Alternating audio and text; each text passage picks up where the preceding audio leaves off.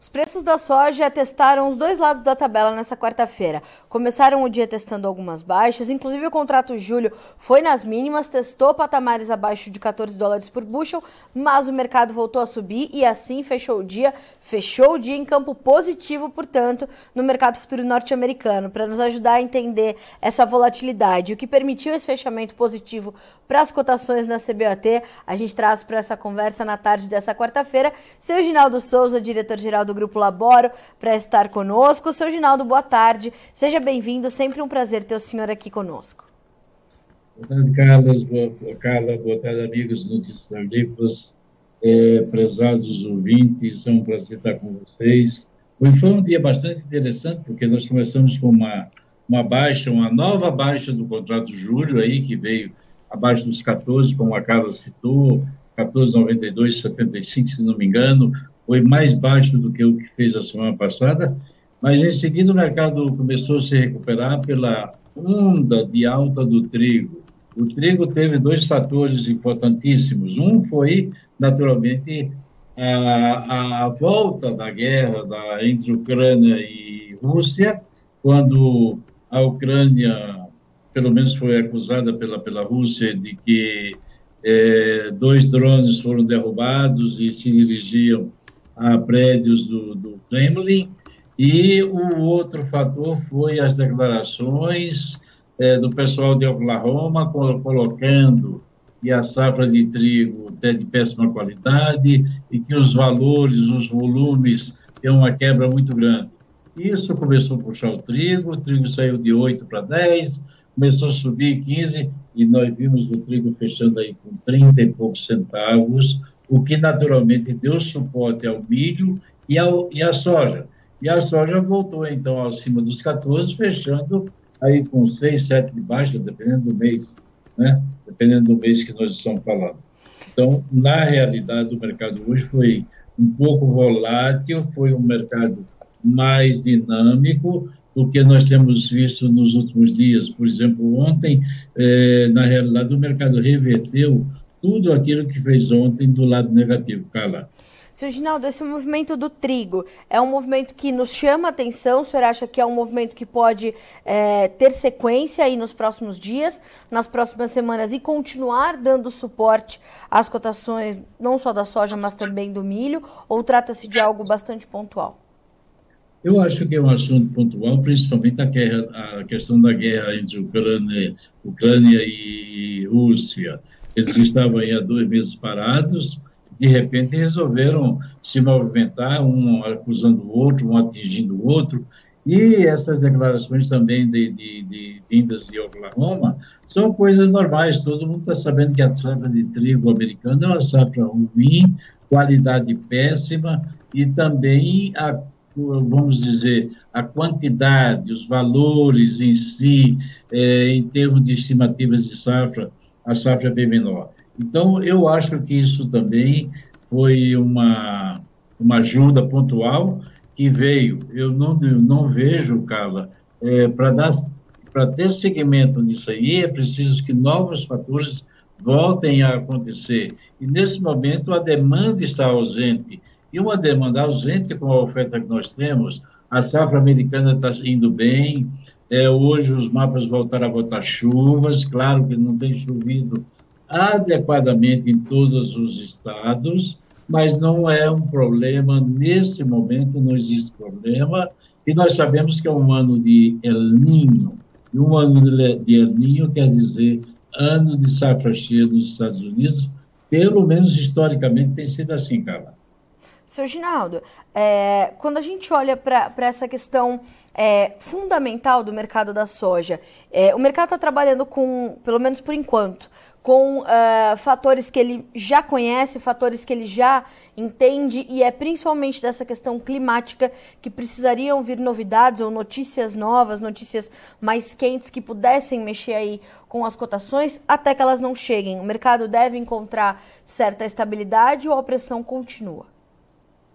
Veja bem, cara, voltando a falar em clima, nesse momento não existe nenhum problema climático que você possa se apegar e dizer, olha, nós vamos ter um problema É, não, nesse exato momento não tem. Não está chovendo adequadamente em todos os estados. Os estados do leste têm recebido um, pouco mais de chuva do que os estados do oeste, mas os mapas agora tarde colocaram chuvas em várias partes do, do, vamos chamar assim, do Corn Belt.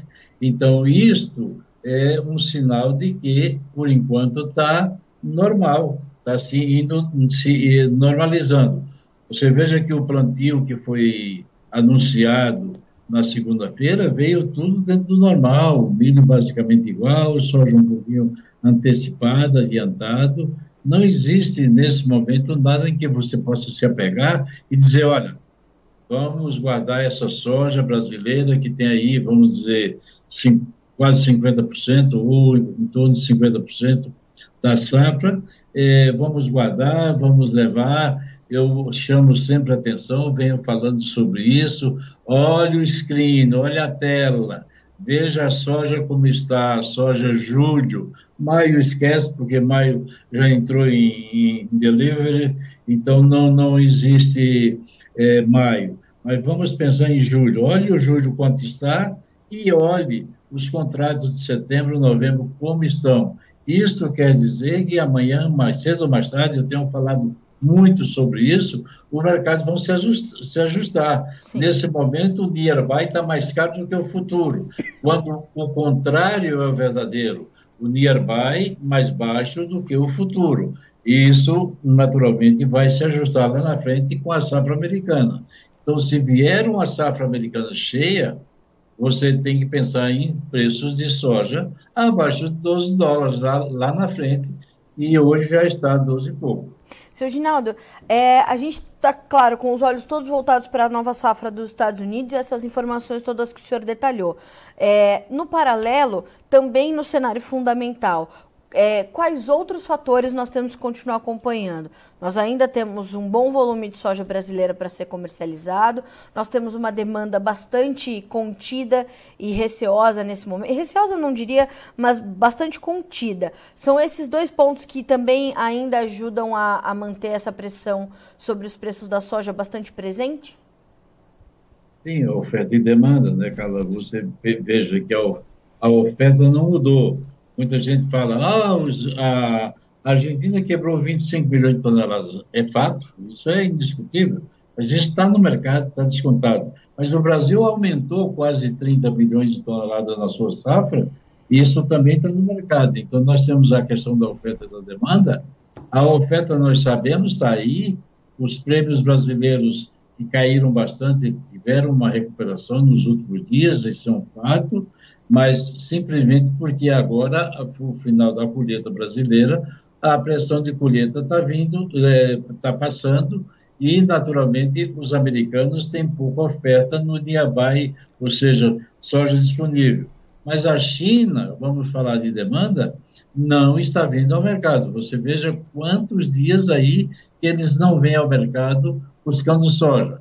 Então, a oferta cresceu, mas a demanda não cresceu na mesma proporção. Então, os chineses estão de boca aberta esperando o que vai acontecer, que os preços caiam, eles não têm interesse que os preços subam, então nós temos que caminhar sabendo que ah, esse caminho, essa reta que nós temos pela frente, se tudo correr bem lá nos Estados Unidos, nós vamos ter uma briga de oferta lá no final do ano, é, indiscutivelmente, porque o produtor brasileiro não está vendendo e o produtor americano vai vender a sua safra. Não se iluda que o americano tem um custo que ele coloca lá, nós sabemos hoje como é que funciona as questões de custos, mas eles colocam 3 dólares de uso para, da, da terra, de custo da terra.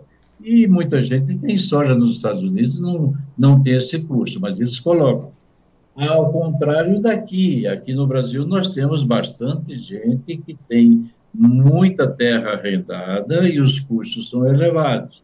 E essa gente que não vendeu agora está muito preocupada porque naturalmente sabe que os preços podem encontrar uma barreira pela frente, o dólar não está ajudando, a entrada de recursos está sendo muito grande. Você veja que hoje o Fed anunciou o aumento de 0,25 nas taxas de juros, tentando com isso conter, vamos dizer, a inflação, que eu não creio que eles fecharão o ano aí com 2% de inflação.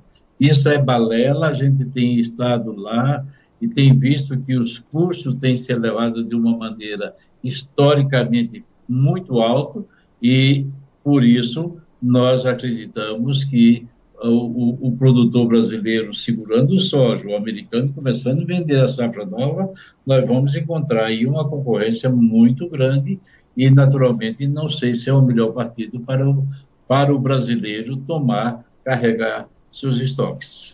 Agora, se ele uh, opta por participar nesse momento, se ele é, é, enxerga essa, esse momento como alguma oportunidade, seu Ginaldo, que tipo de negócios ele vai fazer? Ele tem um, ele tem um, um ambiente ainda é, eu não diria atrativo, porque sabemos da baixa muito intensa das cotações. Mas é, é um mercado ainda adequado para o produtor brasileiro participar? O produtor pode até dizer, cara, e eu concordo até certo ponto com ele, que os custos dessa safra que ele colheu esse ano são custos elevados, os insumos foram, é, vamos dizer, demasiadamente caros, mas ainda esses preços que estão sendo cotados, 138 no porto, 139 dependendo do porto, dependendo da sua ação, ainda é um preço que, na minha visão, o produtor brasileiro nessa faixa de 140 a saca deveria aproveitar, evidentemente. Mas isso depende muito, ele, é aquela história, ele começa a fazer conta, diz assim, eu perdi o mercado. É fato, perdeu o mercado, porque nós sabemos que hoje tem mais ou menos uma, é, a metade da safra está aí para ser vendida e o produtor brasileiro dificilmente, em anos anteriores, chegou numa época dessa com 50% para vender, sempre nós tínhamos acima de 70% nessa época já vendida, já comercializada, ou seja, a preços bem melhores. Então, o produtor brasileiro tem que abrir os olhos, porque se a safra americana começar a correr tudo bem, essa alta de hoje pode ser uma alta pontual, uhum. por questões do trigo. Sim. Não existe hoje, fundamentalmente, uma razão para que você possa dizer o mercado subiu e o mercado tem um potencial de alta, por isso, por isso, por isso, fundamentalmente falando. Não tem. Sim. A oferta continua, a demanda está baixa e o clima não oferece ainda segurança ideal ou adequada para que você possa dizer o clima vai dar suporte aos preços. Não existe isso no momento. Seu Ginaldo, os prêmios aqui no Brasil reagiram um pouquinho nos últimos dias, né? Não, não, não subiram, mas pelo menos pararam de cair. Em alguns vencimentos testaram patamares é, ligeiramente melhores. Como é que o senhor está avaliando o comportamento dos prêmios agora e o que o senhor está esperando? Porque a gente tinha uma projeção de, de realmente uma estabilização para esse mês de maio e uma, um começo de melhora ali no segundo semestre. Isso ainda pode acontecer? Sim, Carla, nós, é, isso é uma coisa óbvia a, a, pressão de colheita, a falta de espaço, tudo isso ajudou com que o produtor saísse vendendo num momento é, muito curto e derrubou naturalmente os prêmios. Isso é um fato, porque se o produtor tivesse começado a vender essa safra ainda o ano passado, ele teria naturalmente distribuído melhor a sua venda, teria pressionado menos o prêmio e, naturalmente, teria pegado, pegado preços melhores. Nesse exato momento, eu diria para você que o prêmio deu uma boa recuperada. O prêmio chegou aí a trabalhar 180, 200 no maio, e no junho chegou a trabalhar 150. E hoje, quando você olha aí os prêmios nesse exato momento, a, a ideia de prêmio hoje, por exemplo, que, que se trabalhou, foi um, foram de prêmios na faixa de junho aí, próximo a 105, ele estava a 155, 160, então ele teve uma recuperada aí 50, 55, 60 centavos aí nos últimos dias. Então, isso é bom e eu acredito que os prêmios vão melhorar ainda um pouco mais, porque a oferta não está aparecendo, a pressão de colheita desapareceu. E a evidentemente, os chineses estão comprando muito devagar porque também não tem interesse em puxar os preços para cima. Seu Ginaldo, é, como é que o senhor tem visto tudo isso se cruzando com esse dólar que também está bastante volátil? Hoje, o Federal Reserve, o Banco Central norte-americano, trouxe ali é, as mudanças que estavam previstas já para sua taxa básica de juros. O dólar aqui no Brasil acelerou um pouquinho a alta, a baixa, perdão, em relação ao real, e voltamos aos 4,99. Então a gente tem esse cenário dos prêmios que o senhor que o senhor detalhou para nós, essa condição em Chicago, nenhum sinal para mudarmos também a, a direção dos preços e esse câmbio é, muito volátil, hoje caindo 1%. Como é que ele entra na conta agora? Como é que é, se forma esse tripé que, que resulta ali, pelo menos, em referências de preços para a soja brasileira?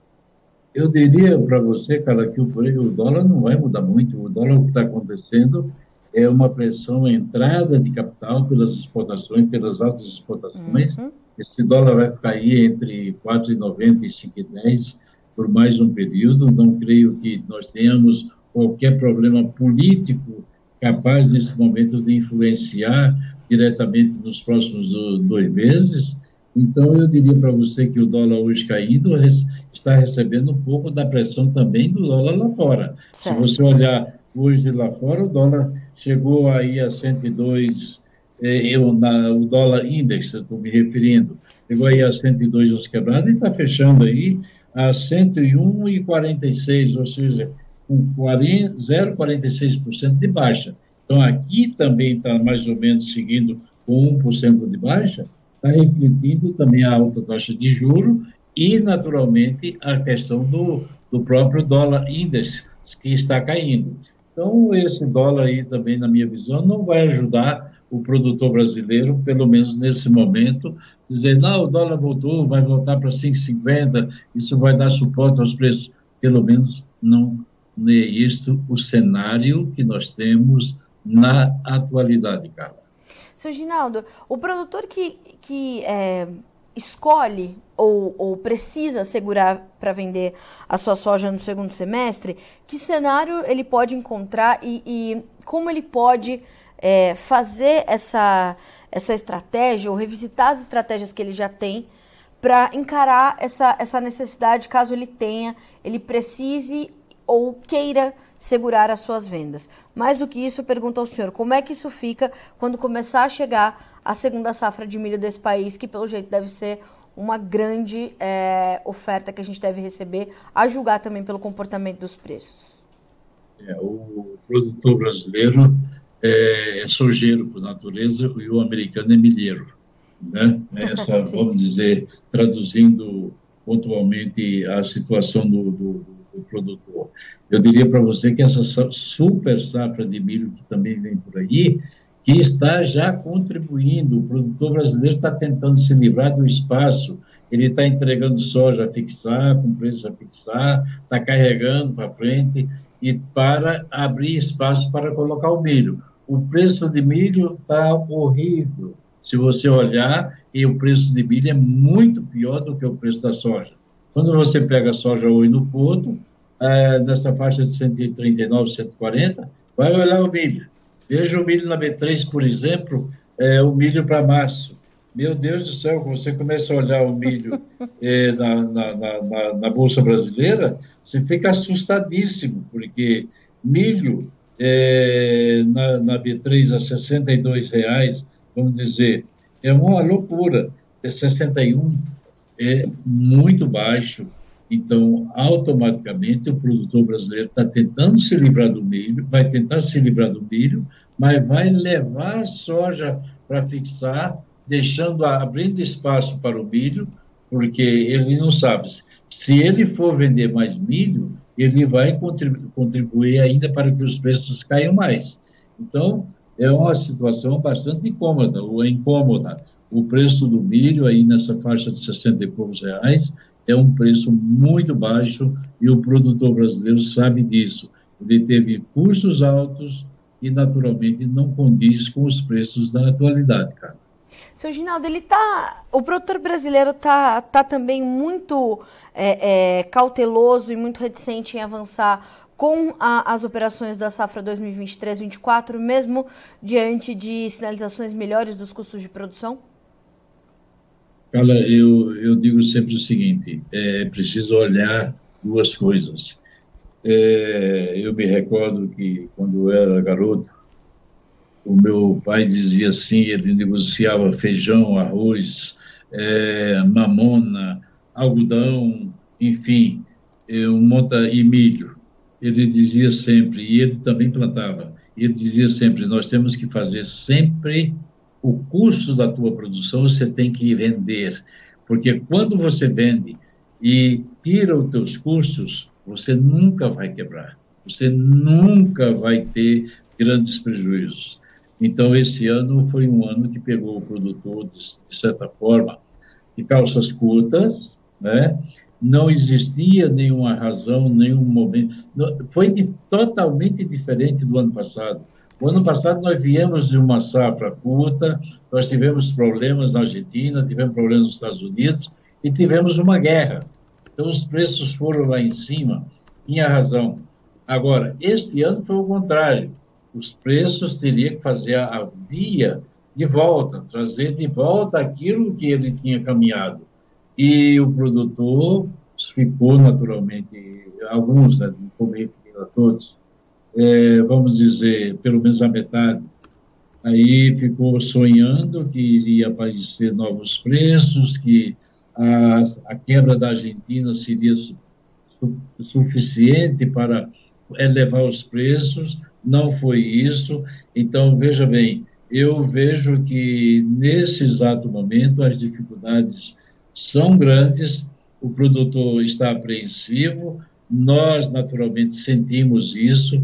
É claro que nós gostamos de safra grande e o mercado, de um modo geral, diz o seguinte: quanto mais eu prefiro ter safra grande, com preço às vezes baixo, do que ter preços altos com oferta pequena, com safra quebrando. Isto é um fato e a gente tem que cuidar muito. O, a questão dos custos, principalmente para quem tem terra arrendada, é, os custos subiram. O, o, você sabe perfeitamente que a matéria-prima, os insumos, no modo geral, dessa safra foram altíssimos, e ao contrário daquilo que eu vejo para a próxima safra. Próxima safra você vai ter preços em CBOT mais barato, mas também vai ter insumos eh, tranquilamente mais baratos do que os insumos que ele utilizou na safra desse ano. Então, a questão é saber exatamente o que fazer agora com a safra de soja e com a safra de milho que está entrando. 50% da safra de milho está aí, de soja está aí. E o milho, naturalmente, vai ser utilizado para ajudar a pressionar naturalmente os preços, porque à medida que o produtor precisar de dinheiro, será que é vantagem pagar juros, carregar isso, carregar os custos, eh, armazenagem, perdas, uma série de coisas, será que é vantagem carregar tudo isso pagando juros? Ou vender os preços aí onde estão a 140, 130 e pouco lá no interior, 120, 110 lá não sei aonde, distante, mas essa é uma realidade que ele tem que computar e tem que procurar acertar, cara, porque o erro já está aí de uma certa forma. Eu tenho amigos produtores que estão é, com dificuldades, outros simplesmente não vão apostar, vão carregar a safra para vender em novembro, dezembro, tomaram essa decisão, vão carregar essa safra. Eu acho um risco ainda muito maior, cara. Bom, seu Ginaldo, a gente vai continuar acompanhando, né? Os riscos estão na mesa e o produtor vai ter que saber mitigá-los, vai ter que saber é, é, lidar com isso, porque, como o senhor falou, né? O mercado é, vai lidar com essa oferta, a gente está numa recomposição de oferta, a gente está num outro contexto geopolítico, econômico, e a gente vai ter que ir encaixando essas peças novamente. Eu agradeço demais pela companhia do senhor na tarde dessa quarta-feira para entendermos esses fatores juntos, o que significam para o produtor brasileiro. E o senhor é sempre muito bem-vindo para estar sempre conosco por aqui. Obrigada mais uma vez. Ok, Carla, um abraço a vocês, amigos, notícias agrícolas, amigos da Lavoura, meus amigos. Fiquem com Deus, que é sempre uma fonte de luz, é o nosso Criador, que vai nos orientar e vai nos guiar também, mas nós precisamos fazer a nossa parte. Um grande abraço. Um abraço para o senhor, seu Ginaldo. Até a próxima. Boa semana. Para nós. Até mais. Seu Ginaldo Souza, diretor-geral do Grupo Laboro, nos trazendo informações importantes nessa quarta-feira. A primeira delas é de que o trigo, de fato, foi quem liderou os ganhos na Bolsa de Chicago, entre as commodities agrícolas, mais de 5% de alta, ou mais de 30 pontos de ganho entre os contratos mais negociados na Bolsa de Chicago, com duas declarações importantes. Uma delas foi aquele ataque ao Kremlin com drones, né? Que a Ucrânia já disse que não é responsável, a, a própria Rússia, obviamente, e naturalmente, no meio de uma guerra, vai acusar a Ucrânia. Então, tudo isso trouxe uma, uma repercussão muito grande para esse mercado que está no coração dessa disputa, que já dura mais de um ano, e também as condições ali das, da, da safra de trigo em Oklahoma, que é um estado importante de produção de trigo nos Estados Unidos e que trouxe essas, essas preocupações, portanto, com quebra de safra, qualidade do trigo, enfim. Então, essa preocupação com a oferta, mas esse ataque é, ao Kremlin, né, a, a sede do governo russo, com drones, trouxe, portanto, essa preocupação os preços subiram e vinham já caindo, encontraram espaço para essa, essa movimentação de alta. Puxou os preços não só da soja, mas dos grãos, do, do, do milho também. Ah, o óleo de soja hoje também subiu, ajudando a puxar a soja. Enfim, a gente tem esse cenário. Fundamentalmente, o mercado da soja mudou? Não, né? Temos ainda um cenário que pressiona as cotações, temos fundamentos que mantêm essa, essa tendência de baixa né, para as cotações no mercado futuro norte-americano, para os prêmios. Nós temos uma certa estabilização e até uma recuperação dos valores aqui no Brasil e uma sinalização de que de fato podemos ter essa recuperação mais efetiva e prêmios positivos no início do segundo semestre, como o seu Ginaldo colocou, né, um, é um cenário óbvio para se confirmar devido à menor pressão da oferta, um tempo e um, um, um ritmo melhor de escoamento da nossa soja. Então a gente tem essa, essa possibilidade de uma recuperação considerável dos nossos prêmios a partir do segundo semestre. Agora, para o segundo semestre, fica o alerta também dessa briga de oferta que podemos ter entre a oferta americana e o restante da oferta brasileira. A gente tem mais de 50% da soja do Brasil 22-23 ainda para comercializar, quando o produtor americano chega com essa, essa oferta efetiva ali a partir de setembro, outubro, novembro. Mas enquanto isso, minha gente, eles vão vendendo, né? Eles vão, como nós fazemos aqui, comercializando também uma parte disso antecipadamente. Até setembro, temos uma competitividade maior, mais considerável. A partir de setembro, aí o jogo já começa a ser dos americanos, mas por conta desse, dessa oferta maior, a gente vai ver essa disputa então acontecer. E para o dólar, para fechar esse tripé formador dos preços, nós temos ali essa possibilidade de pouca mudança nos próximos dois, três meses, na avaliação do seu Ginaldo Souza, de que as cotações poderiam variar entre 4,90 e 5,10 neste próximo, né, né, nesse, nesse período, porque não temos ali um, um quadro político e econômico que possa trazer novidades muito agressivas para promover mudanças também muito fortes na variação do dólar frente ao real. Principalmente porque a gente está com a nossa regra fiscal em discussão no Congresso Nacional, que está efervescente. Então a gente tem outras pautas ali também muito importantes correndo ao mesmo tempo, como por exemplo a CPMI dos, CPMI dos atos de 8 de janeiro, a CPI do MST e agora uh, todos os acontecimentos que foram registrados nessa quarta-feira com o ex-presidente Jair Bolsonaro, as informações ainda chegando muito pela metade, enfim. Então a gente vai tratar disso. Mais do que isso, lá fora o dólar também caiu, nós tivemos ali uma baixa do dólar index, ou seja, o dólar recuando né, o seu indicador frente a uma cesta de outras moedas, moedas importantes, mundo afora. Então começou o dia ali perto de 102, 102 e um pouquinho, foi fechar com um pouco mais de 101, 101 mil pontos. Então a gente olha para isso e percebe que não se trata só de uma desvalorização do dólar frente ao real, mas o dólar caindo em relação a outras divisas também. Então temos essa condição e isso se intensifica também, como pontuou o seu Ginaldo, com uma entrada maior de capital, com o aumento das nossas exportações, enfim, o que vai ajudando a pressionar, portanto, o dólar frente à moeda brasileira. Aqui para o Brasil, negócios ainda muito contidos, o produtor realmente muito reticente em avançar com, com a sua comercialização diante de preços que, claro, são bem menores do que nós observávamos há alguns meses. No entanto, ainda complementando a, a fala do seu Ginaldo para fazer esse comentário final para você por aqui. A gente tem preços ainda entre 138, 139 até 140 reais base porto. São preços ainda adequados para o produtor que consegue avançar na sua comercialização. Claro que ele precisa de estratégia, mas de qualquer forma são preços que ainda podem te garantir margens importantes, tá? Para você estar tá, inclusive capitalizado, fechar teu custo e olhar para a safra 2023-24 que já está dando sinais importantes ali para suas relações de troca. Vamos ver como ficaram as cotações no fechamento deste 3 de maio na Bolsa de Chicago. Na soja, o maio fechou a 14 dólares e 48 centos por bushel, com uma alta de 8 pontos e meio. O julho 14,17, subindo 6 pontos mais 75. Uh, o agosto 13 dólares e 61 com 3 pontos e meio de alta e o setembro com 12 dólares e 92 caindo 4 pontos, subindo, perdão, 4 pontos mais 75. Vamos checar também os preços do milho agora. O milho fecha também no positivo, 6,45, 7 pontos mais 25 de alta. O julho 5,88, 8 pontos e meio de ganho. O setembro 5,31 com 11 pontos de alta. O dezembro 5,30 com 10 pontos mais 75. Nós temos lembrando o maio saindo da tela para soja, milho e trigo já nos próximos dias, né, que o, o, o vai chegar o vencimento do contrato. Nós temos ainda o trigo, a estrela do dia, com altas de mais de 30 pontos nos contratos mais negociados. Maio 6,26, o julho 6 dólares e 39, o setembro 6,50 e o dezembro 6 dólares e 66. Então temos aí o trigo liderando as altas e ajudando a puxar soja, milho e derivados da soja nesta quarta-feira. A gente fica por aqui com esse boletim, mas a nossa programação continua acontecendo para que vocês sejam sempre os produtores rurais mais bem informados do Brasil. Até mais!